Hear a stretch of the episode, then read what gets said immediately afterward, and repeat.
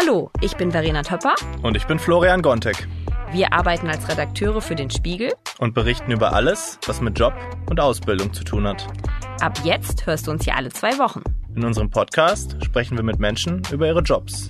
Was ist großartig daran und was nervt? Wie sind sie dazu gekommen und wie sieht ihr Alltag aus?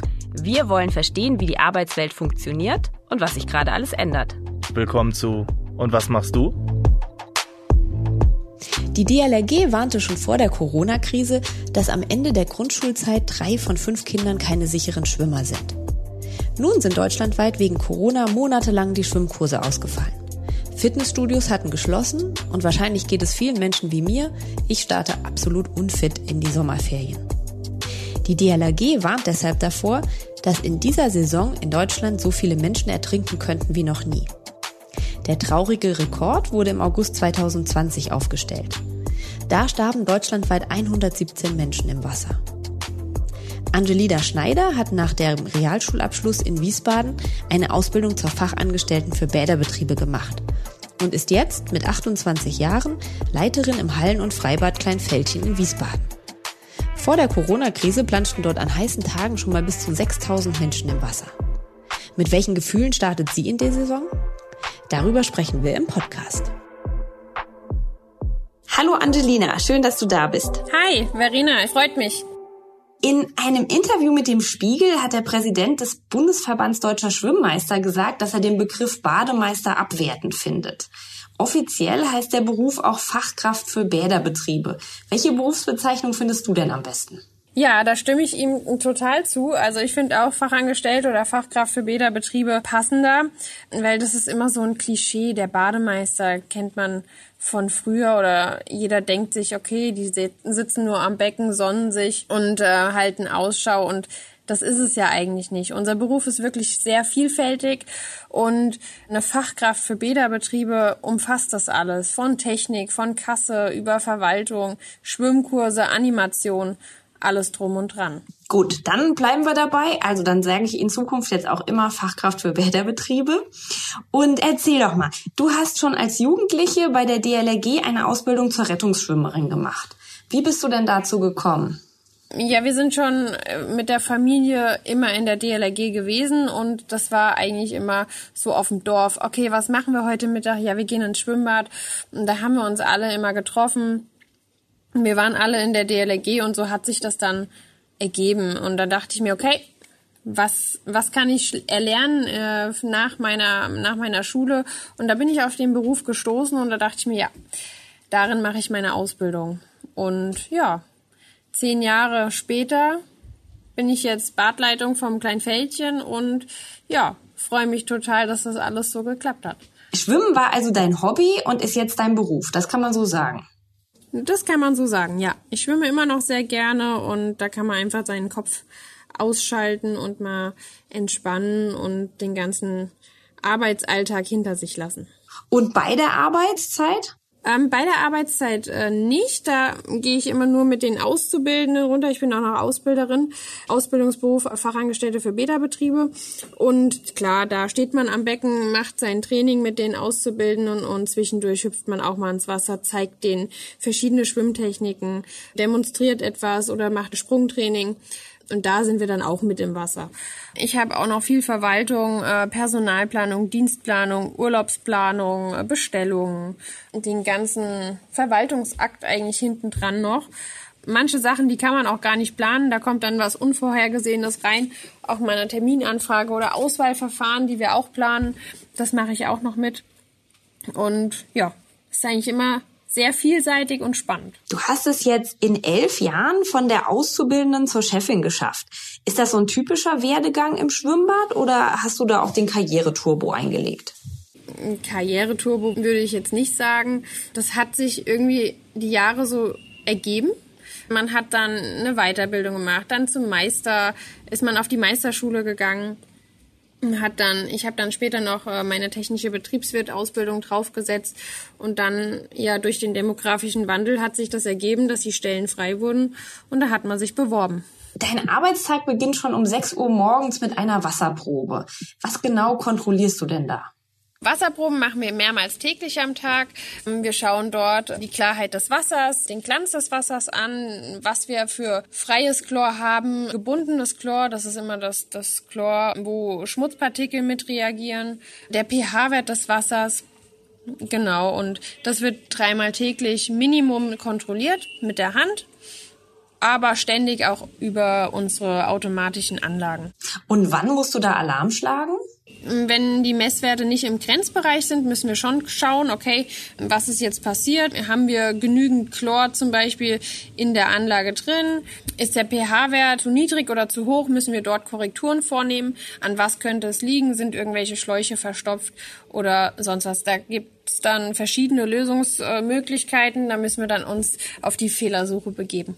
Das ist auch immer sehr spannend. Dann denkt man sich, okay, könnte es das sein oder das? Und dann, äh, ja, man lernt auch immer wieder Neues dazu. Stimmt es denn, dass dieser unangenehme Chlorgeruch vor allem dann entsteht, wenn jemand ins Becken gepinkelt hat? Nein. In manchen Bädern riecht man das mehr oder weniger. Das kommt immer drauf an, wie viel auch gerade im Schwimmbad los ist. Sind viele Menschen auf einmal reingegangen. Dann reagiert natürlich auch das Chlor mit Hautschüppchen, ähm, Schminke, Schweiß oder sonst was. Deswegen, das ist aber immer hygienisch sauber, das Wasser. Da braucht man sich gar keine Gedanken machen. Okay. Und sag mal, du musst auch die Wasserrutsche und die äh, Sprungtürme kontrollieren. Äh, rutschst du dann zur Probe? Nein, wir rutschen nicht zur Probe. Das wäre aber schön, ne?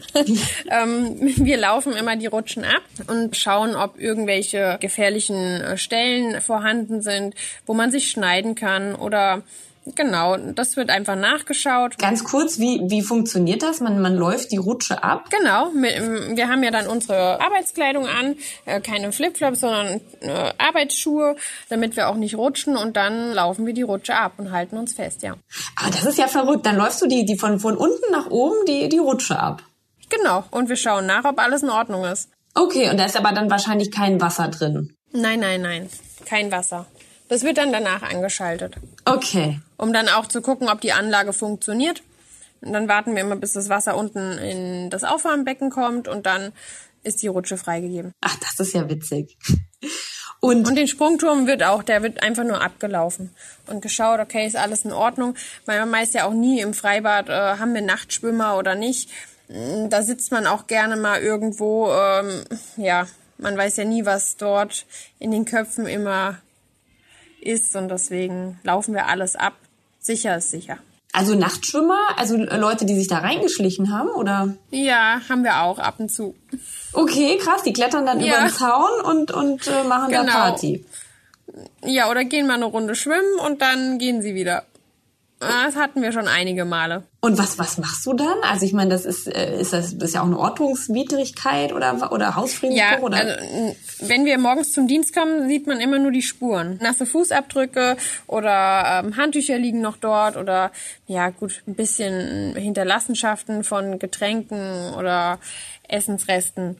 Das müssen wir dann wegmachen. Okay. Das sieht man halt immer, weil wir abends das Bad immer sauber hinterlassen und dann weiß man immer genau, okay, Heute Nacht war jemand drin. Was war denn das schönste Arbeitserlebnis bisher? Das schönste Arbeitserlebnis?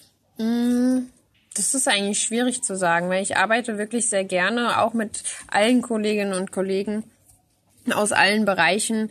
Und ja, Spaß auf der Arbeit, das haben wir immer. Von daher ist eigentlich jeder Tag immer sehr schön. Klar gibt es auch mal stressige Tage oder Tage, wo man sich denkt, okay, jetzt muss ich auch mal nach Hause gehen. Ähm, heute langt's mir. Aber das ist wirklich sehr selten. Also wir haben hier wirklich sehr viel Spaß.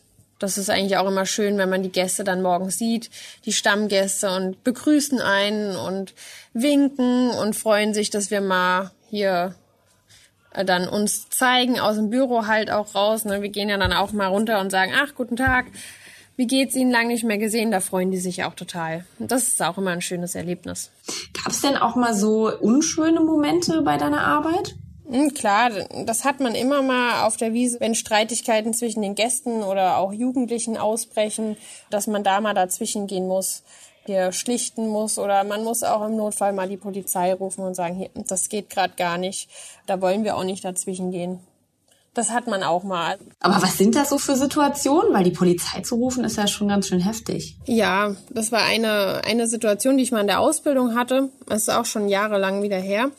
Mm, ja, da gab es eine Schlägerei auf der Wiese und da, da gehen wir natürlich nicht dazwischen. Also wenn die sich dann in Rage reden und ja, das ist dann so eine Situation, wo wir dann sagen, okay, da holen wir uns auch noch Hilfe. Okay, heftig. Und dann, dann ist die Polizei gekommen und die hat es dann aber unter Kontrolle bekommen. Genau, die hat es dann unter Kontrolle, hat die auseinander und dann sind die auch mal für den Tag aus dem Bad, äh, haben das Bad dann mal verlassen und haben dann mal einen kühlen Kopf be bekommen und ja, am übernächsten Tag sieht man die dann wieder zusammenspielen. Also von daher. Okay, also es gibt nie, niemanden, der jetzt Hausverbot bei euch hat. Mm, Hausverbote haben wir schon einige, aber aktuell durch äh, in der Corona-Zeit, wo wir das jetzt hatten, nicht. Also es kommt immer drauf an, was auch vorgefallen ist. Ähm, also das haben wir wirklich, also hier im Bad wirklich selten in, in den letzten Jahren gehabt. Also die Mitarbeiter regeln das wirklich mit der Kommunikation. Wie lernt ihr das? Also da habt ihr so psychologische ähm, Seminare? Also da gibt es dann verschiedene Seminare, wie, wie, wie wirke ich deeskalierend, ähm, was mache ich mit aufgebrachten Gästen oder schon an der Kasse, wie, wie trete ich dem Kunden gegenüber, ja, solche Dinge. Wie funktioniert denn das mit so einem Hausverbot? Habt ihr dann da so, so Steckbriefe hängen? Ähm, also weil an der Kasse muss ich ja dann erstmal erkennen, nee. wer jetzt dann nicht rein soll. Nee, das dürfen wir leider nicht. Man hat das einfach dann ausgesprochen und dann bekommt derjenige oder diejenige einen Brief nach Hause, dass sie dann ein Verbot haben und dann kommen sie meistens dann auch nicht. Und wenn sie mal kommen und man sie erwischt, man kennt ja eigentlich seine Pappeneimer. Von daher, die wissen dann ganz genau, dass sie nicht kommen können. Aber meistens, wenn man mal jemand das Bad verweist von den Jugendlichen, dann sagt man hier, bleibst jetzt mal zwei, drei Tage zu Hause und dann kommst du wieder. Man liest ja auch immer wieder, dass Sanitäter oder Lehrer bei der Arbeit angegriffen werden.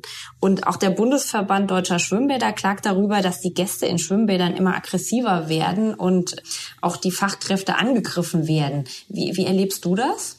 Mm, das erleben wir hier so gar nicht. Klar gibt es mal Gäste, die aufgebracht sind oder sich über etwas ärgern, aber da sind unsere Mitarbeiter eigentlich sehr gut in, in der Kommunikation, dass sie immer den Wind aus den Segeln nehmen und sagen, hier, wir können über alles reden, im ruhigen Ton und äh, die erklären das, ver versuchen auch Verständnis zu zeigen und dann haben wir die Gäste eigentlich schon eingefangen und kriegen die dann runter, damit sie auch noch einen schönen Tag hier verbringen können.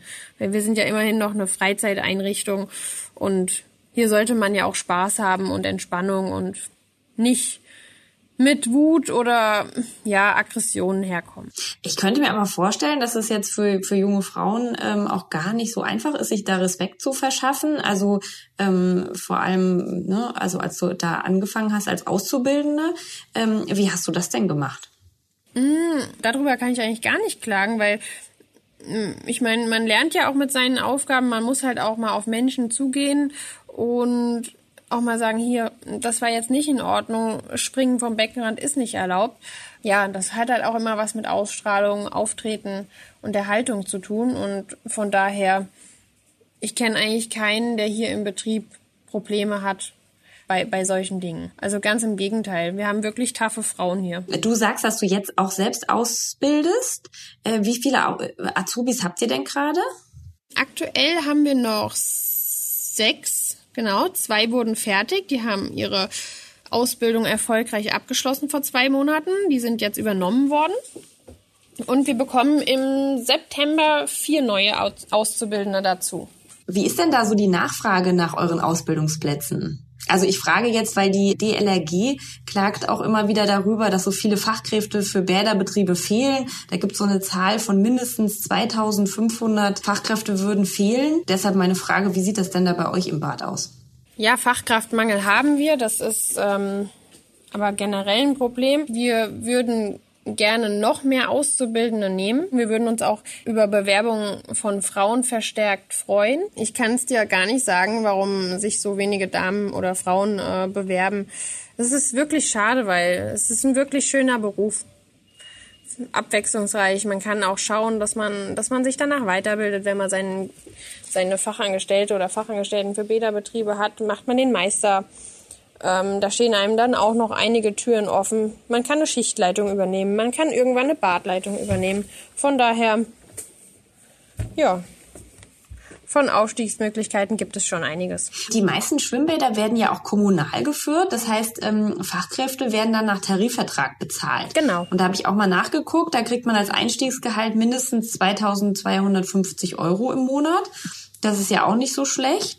Und ähm, du hast es eben auch schon gesagt, das Schwimmbad, in dem du arbeitest, wird auch von der Stadt betrieben.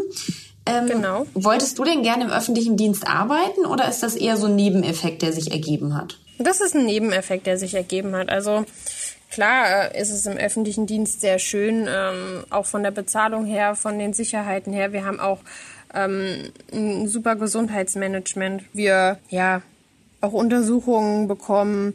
Wir können in die Fitnessstudios gehen und so weiter. Das sind alles Dinge, die wir hier bei der Stadt haben, die natürlich noch ein schöner Nebeneffekt sind.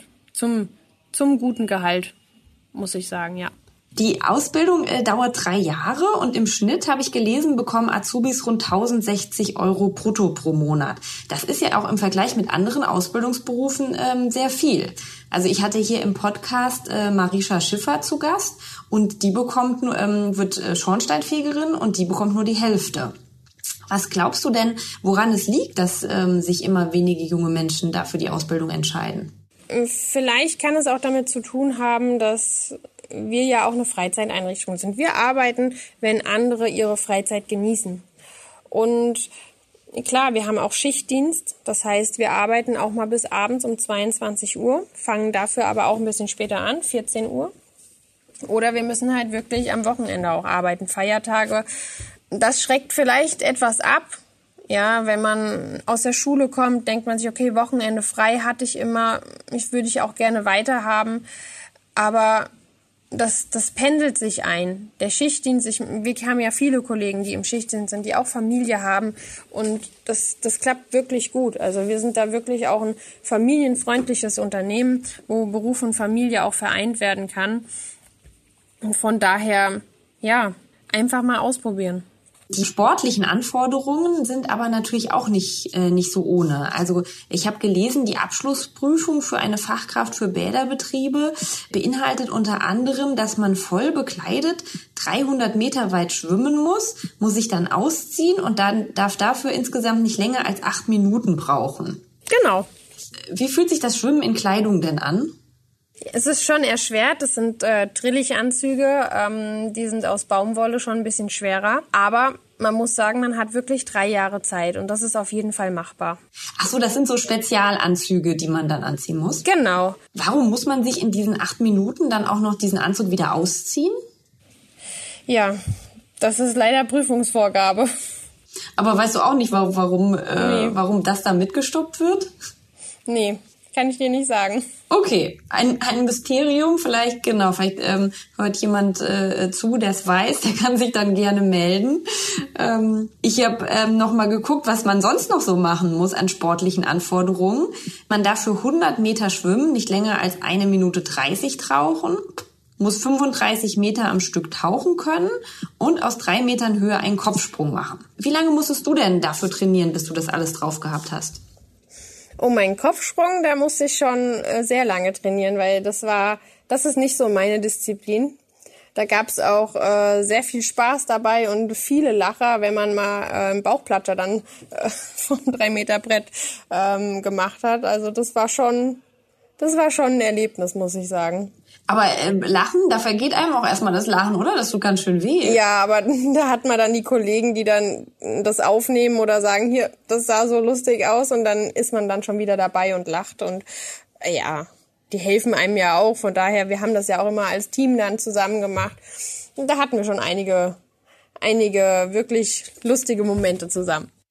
Was würdest du so rückblickend sagen? Also hast du da die, die drei Jahre gebraucht, bis du das dann konntest? Oder Ja gut, ich war ja schon vorher in der DLRG und hatte meinen Rettungsschwimmschein, von daher wusste ich ja, auf was ich mich einlasse. Die Disziplinen für den Rettungsschwimmschein sind ähnlich, werden aber dann in der Ausbildung noch ein bisschen angezogen. Also die 300 Meter in acht Minuten schwimmen muss man im DLRG Silber in zwölf Minuten schwimmen. Also von daher, von den Disziplinen her kannte ich's. Man musste natürlich trainieren, das ist, das ist ja gar keine Frage. Aber hat alles wunderbar geklappt. wenn man sich jetzt bei euch ähm, für die Ausbildung bewirbt, muss man da auch vorschwimmen? Ja, genau. Wir haben ein Auswahlverfahren, einmal einen praktischen Teil, Da ja, werden wir 200 Meter auf Zeit schwimmen, die meistens. Dann gucken wir, okay, können Sie überhaupt die Strecke durchhalten? Äh, wie weit können Sie Strecken tauchen? Können Sie einen Ring aus drei Meter Tiefe hochholen? Äh, trauen Sie sich vom 3-Meter-Brett zu springen, kopfwärts, fußwärts? Genau, und dann haben wir anschließend noch das, das persönliche Gespräch, das Bewerbungsgespräch, wo wir dann einige Fragen nochmal stellen über den Lebenslauf, über, ja, was wissen Sie über Matti Aqua, ja, über unseren Eigenbetrieb und die Motivation, die Sie haben, was haben Sie für einen Abschluss gemacht, haben Sie vielleicht eine Projektarbeit gemacht und solche Dinge. Also als Jugendliche warst du bei der DLRG aktiv. Würdest du sagen, das ist so ein empfehlenswerter Einstieg in den Beruf oder ist das eigentlich auch egal? Kann man auch, wenn man vorher noch keine Berührungspunkte hatte, äh, sagen, ach, jetzt probiere ich das einfach mal? Aber man muss keine Berührungspunkte haben. Nee. Also man muss auch nicht in der DLRG gewesen sein oder in der Wasserwacht oder in sonst einer, einem Verein. Auf jeden Fall einfach bewerben oder ein Praktikum machen und reinschnuppern dann sieht man auf jeden Fall, ob es was für einen ist oder nicht. Also man muss auf keinen Fall äh, vorher Leistungsschwimmer gewesen sein oder ähnliches. Muss man auch kraulen können? Wir fragen auch alle, oder was heißt wir fragen, wir, wir lassen uns auch alle Stilarten zeigen, das ist klar, aber man muss es nicht perfekt können. Und wenn man es auch nicht kann, ist auch nicht schlimm. Man hat drei Jahre Zeit, um alles zu erlernen. Also wenn ich jetzt die, die Ausbildung anfange und, und bin jetzt noch nicht so die perfekte Schwimmerin, dann kriege ich das aber von euch noch beigebracht. Genau. Die Auszubildenden die gehen bei uns jeden Tag schwimmen, im Sommer ein bisschen weniger wegen Freibadsaison. Da haben wir nicht jetzt das tägliche Training, sondern wird auch mal gesagt, hier, heute kannst du mal 1000 Meter am Stück alleine schwimmen. Da machen die das auch. Und im Winter ab September, da wird wirklich äh, vor den Abschlussprüfungen auch wirklich jeden Tag konstant Training gemacht und da wird das alles geübt. Also das ist wirklich machbar. Man wird ja auch fitter. Also die, die trainieren jeden Tag und da kriegt man auch die Kraft und die Kondition und irgendwann ist das ein Klacks. Äh, du hast gerade gesagt, in der Sommersaison äh, wird weniger trainiert. Wieso denn das? Ich dachte jetzt da, dann mehr, weil ihr dann quasi mehr Fläche auch habt. Mm, ja, die Auszubildenden, die werden dann in die Freibäder verteilt. Dort trainieren die ja auf jeden Fall auch. Aber sowas wie, wie die morgendlichen Reinigungsarbeiten, die Vorbereitungszeit, wie, wie bereite ich überhaupt ein Freibad vor, bevor wir überhaupt für die Öffentlichkeit generell in die Saison starten.